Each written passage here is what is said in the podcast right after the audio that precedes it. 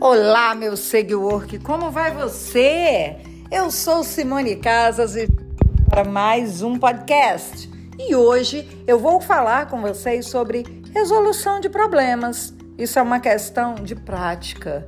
Como praticar resolução de problemas? Bom, quando algo não vai muito bem, talvez seja a hora de organizar os procedimentos, os métodos, a rotina.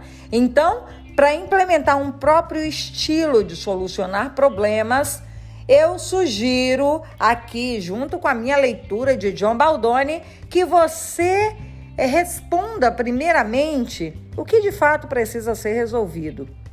Geralmente, alguns problemas são fáceis de detectar, outros não tão fáceis assim.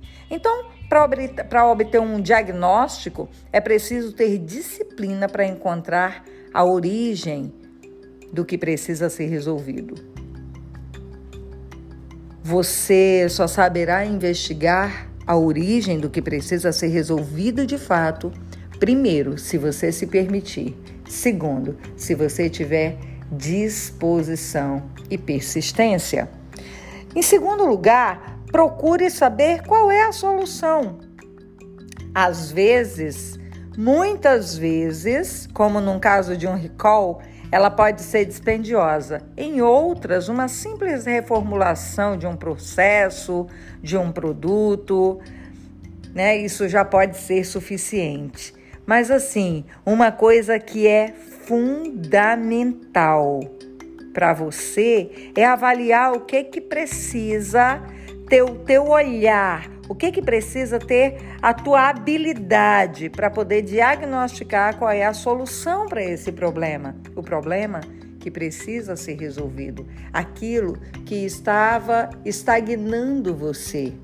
E uma outra coisa bacana é identificar se é você mesmo responsável pela resolução desses problemas. Lembrando que nós não temos como controlar os outros, as outras pessoas.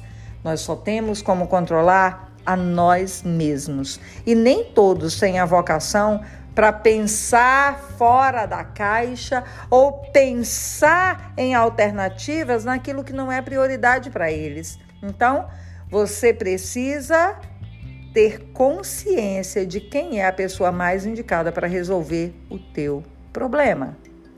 E lembra de uma coisa, sem uma rotina de resolução de problemas, você ou os teus negócios vão estar fadados ao erro e ao erro e ao erro e a repetição desse erro. Então, dica para você: identifique os erros e não se permita errar.